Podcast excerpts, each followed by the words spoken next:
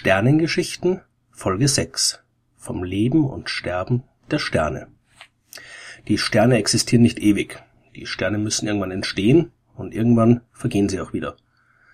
In der Zeit dazwischen geschehen jede Menge äußerst interessante Dinge. Und was mit ihnen passiert, das kann man an einem der wichtigsten Diagramme der gesamten Astronomie ablesen. Das trägt den etwas sperrigen Namen Herzsprung-Russell-Diagramm gehört aber trotzdem zu den allerwichtigsten Werkzeugen, die die Astronomen bei ihrer täglichen Arbeit benutzen. Das Diagramm wurde vor genau 100 Jahren, im Jahr 1913, das erste Mal in seiner eigentlichen Form veröffentlicht und es basiert auf der Forschungsarbeit von zwei Astronomen. Der eine war der Däne Einar Hertzsprung, der hat die Grundlagenarbeit dazu geleistet. Und der andere war der Amerikaner Henry Norris Russell, der hat Herzsprungs Daten überarbeitet und dann einer breiteren Öffentlichkeit bekannt gemacht. Das Herzsprung-Russell-Diagramm ist auf den ersten Blick eigentlich eine ziemlich simple Angelegenheit. Es ist ein Diagramm, in das zwei grundlegende Größen eines Sterns eingetragen werden, und zwar seine Helligkeit und seine Temperatur. Man muss aber aufpassen, die richtige Helligkeit zu benutzen. Denn natürlich sehen wir am Himmel jede Menge Sterne und viele davon sind hell und viele davon sind dunkel, aber diese Unterschiede müssen nichts mit der wahren Leuchtkraft der Sterne zu tun haben. Ein Stern kann hell sein, weil er uns sehr nahe ist. Ja, oder er kann hell sein, obwohl er weit weg ist, dafür aber eben sehr groß. Man muss die Entfernung kennen. Und wenn man die kennt und weiß, wie hell der Stern am Himmel erscheint, dann kann man leicht ausrechnen, wie hell er tatsächlich ist. Das nennt man die absolute Helligkeit, und dieses Konzept wurde ebenfalls von einer Herzsprung entwickelt. Gut, die absolute Helligkeit muss man zusammen mit der Temperatur des Sterns in ein Diagramm eintragen. Traditionell wird die Temperatur auf der X-Achse, der unteren Achse aufgetragen. Die heißen Sterne sind links im Diagramm, die kalten Sterne sind rechts. Die Helligkeit trägt man auf der vertikalen Y-Achse ein. Die leuchtschwachen Sterne sind unten und die hellen Sterne sind oben im Diagramm. Was passiert jetzt, wenn man die Daten sehr vieler Sterne nimmt und in das Diagramm einträgt? Man könnte jetzt glauben, dass sich die ganzen Datenpunkte dann einfach irgendwie über das Diagramm verteilen. Aber das passiert nicht. Die Sterne findet man nur in ganz bestimmten Regionen des Diagramms. Und wenn man verstehen will, warum das so ist, dann muss man sich genauer ansehen, wie die Sterne geboren werden und wie sie sterben. Zuerst ist der Stern kein Stern, sondern nur eine große Wolke aus Gas und diese Wolke beginnt zu kollabieren. Die fällt unter ihrem eigenen Gewicht zusammen und wird dabei immer dichter. Ihr Inneres wird heißer, aber noch ist die Wolke dunkel, die leuchtet nicht. Erst wenn es im Inneren der Wolke heiß genug wird, fangen die Atome an, miteinander zu fusionieren. Es werden jetzt Licht und Energie erzeugt und die Wolke ist zu einem Stern geworden. Das Licht strahlt aus dem Kern nach außen und die Lichtteilchen prallen dabei auf die Atome, aus denen der Stern besteht. Das nennt man Strahlungsdruck und dieser Strahlungsdruck wirkt der Gravitationskraft entgegen. Der Stern ist jetzt stabil, der hört auf zu kontrahieren und die Temperatur bleibt gleich. Auch die Helligkeit ändert sich nicht mehr. Jetzt hat der Stern einen fixen Platz im Herzsprung-Russell-Diagramm. Und wo der ist, das hängt allein von der Masse ab, denn je schwerer ein Stern ist, desto größer ist der Druck auf seinen Kern und desto größer ist die Temperatur. Und je größer die Temperatur im Kern, desto schneller und heller brennt der Stern auch. Die normalen Sterne findet man also alle entlang eines Bands, das sich von links oben nach rechts unten im Herzsprung-Russell-Diagramm zieht. Rechts unten, das sind die kühlen Sterne, die nur schwach leuchten. Die Oberflächentemperatur dieser Sterne beträgt ein bis 2000 Grad und die sind viel, viel dunkler als unsere Sonne. Diese Sterne nennt man rote Zwerge. In der Mitte des Diagramms findet man die sonnenähnlichen Sterne, also auch unsere eigene Sonne.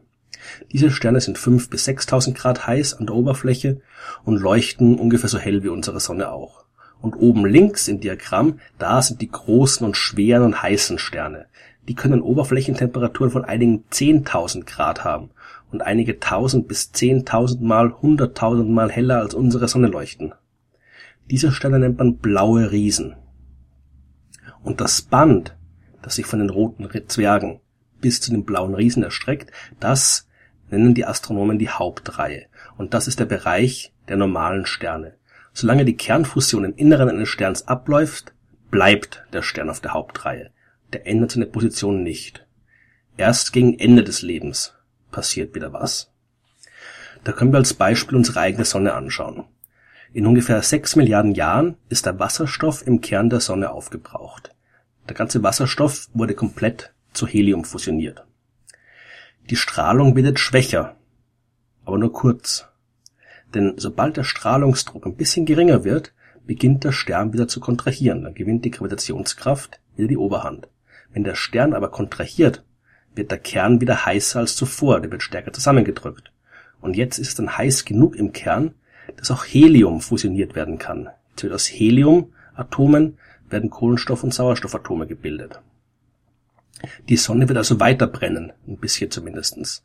Und das macht sie heller und heißer als zuvor, weil bei diesen neuen Reaktionen mehr Energie erzeugt wird. Jetzt ist sie so heiß, dass sie durch den viel stärkeren Strahlungsdruck aufgebläht wird. Die äußeren Schichten der Sonne werden weit ins All hinausgeschoben. Die Sonne ist dann zwar riesengroß und die wird bis zur Erde reichen, die Erde wird vielleicht sogar verschluckt von der Sonne, aber diese äußeren Schichten sind noch kühler als vorher. Die Sonne wandert im Herzsprung-Russell-Diagramm also von ihrem Platz in der Hauptreihe nach rechts oben, da wo die Sterne sind, die heller und kühler sind als die normalen Sterne. Diese Objekte nennt man rote Riesen und der Bereich im Herzsprung-Russell-Diagramm, in dem sie sich aufhalten, das ist der Riesenast. Die Sonne bleibt jetzt aber nicht für immer dort. Nach ein paar Millionen Jahren hat die Sonne ihre äußeren Schichten komplett abgestoßen. Dann bleibt nur noch der innerste Kern übrig. Der Kern ist natürlich viel, viel heißer als die Oberfläche. Und im Kern gibt es dann aber irgendwann auch nichts mehr zu fusionieren. Ja, der Sternenkern ist dann zwar immer noch heiß, tut aber nichts mehr. Der kühlt jetzt noch ganz langsam aus. Und diese Objekte, die klein sind, weil es nur der Kern ist, der ruhig bleibt, aber sehr heiß, die nennt man weiße Zwerge. Die befinden sich links unterhalb der Hauptreihe, eben genau dort, wo sich die heißen, aber eben dunkleren, kleineren Objekte befinden. Und das ist der typische Weg eines sonnenähnlichen Sterns im Herzsprung-Russell-Diagramm. Der steigt auf der Hauptreihe ein, bleibt dort einige Milliarden Jahre, bevor er nach rechts oben in den Bereich der roten Riesen wandert und nach einem kurzen Aufenthalt dort springt er nach links unten zu den weißen Zwergen und bleibt dort, bis er endgültig ausgekühlt und nicht mehr sichtbar ist. Und das dauert einige Billionen Jahre. Die schweren Sterne, die großen Sterne, die nehmen einen anderen Weg. Die brennen heißer und werden immer größer und größer. Am Ende ihres Lebens sind sie noch heller als die roten Riesen und landen daher noch weiter oben im Herzsprung-Russell-Diagramm. Den Bereich nennt man den Bereich der Überriesen. Und ihr Ende ist dann wirklich explosiv. Die vergehen in einer Supernova-Explosion, bei der vom Stern nichts mehr übrig bleibt. Im Herzsprung-Russell-Diagramm lässt sich aber nicht nur das Leben eines Sterns verfolgen. Das ist auch ein sehr praktisches Werkzeug für die astronomische Forschung. Nehmen wir zum Beispiel einen Sternhaufen. Wie der Name schon sagt, handelt es sich dabei um einen Haufen Sterne. Weil die Sterne entstehen ja meistens nicht alleine. Die entstehen immer in großen Gruppen. Und manche dieser Gruppen lösen sich im Laufe der Zeit auf und verteilen sich über den ganzen Himmel. Manche bleiben aber auch enger zusammen. Die Plejaden zum Beispiel, ist ein schönes Beispiel, das man heute noch am Nachthimmel sehen kann, wie die Sterne dort in einer Gruppe zusammenstehen. Mit dem Herzsprung-Russell-Diagramm kann man nun das Alter von so einem Haufen sehr leicht bestimmen. Denn die Sterne eines Haufens sind ja alle zur gleichen Zeit entstanden. Also sind sie heute alle gleich alt. Wenn man jetzt die Sterne alle direkt nach ihrer Geburt in das Herzsprung-Russell-Diagramm einzeichnen würde, dann bekäme man eine wunderbare Hauptreihe. Die leichten Sterne sind unten rechts bei den roten Zwergen, die schweren sind oben links bei den blauen Riesen und die sonnenähnlichen Sterne sind dazwischen. Wie lange ein Stern lebt, das hängt jetzt allein von seiner Masse ab. Je schwerer der Stern ist, desto heißer brennt er und desto schneller hat er den Brennstoff verbraucht. Die blauen Riesen oben links im Herzsprung-Russell-Diagramm sind also zwar schön hell, die leben aber nicht lange. Die verschwinden als erstes von der Hauptreihe und landen im Bereich der roten bzw. der Überriesen. Und je älter der Haufen ist, desto mehr Sterne sind schon von der Hauptreihe verschwunden und zu den Riesen hinübergewandert. Trägt man die Daten eines sehr alten Sternhaufens in ein Herzsprung-Russell-Diagramm ein, dann wird man eine sehr kurze Hauptreihe sehen, die bei den roten Zwergen beginnt und dann bald nach oben rechts zum Riesenast hin abknickt. Je älter der Haufen ist, desto weiter wandert der Abknickpunkt nach unten rechts zu den roten Zwergen hin, und aus einer Analyse des Hertzsprung-Russell-Diagramms und des Abknickpunkts kann man das Alter eines Sternhaufens ziemlich genau bestimmen. Mit so einem Herzsprung-Russell-Diagramm kann man auch viel mehr tolle Sachen anstellen. Und ich bin sicher, dass wir in zukünftigen Sternengeschichten noch viel öfter davon hören werden.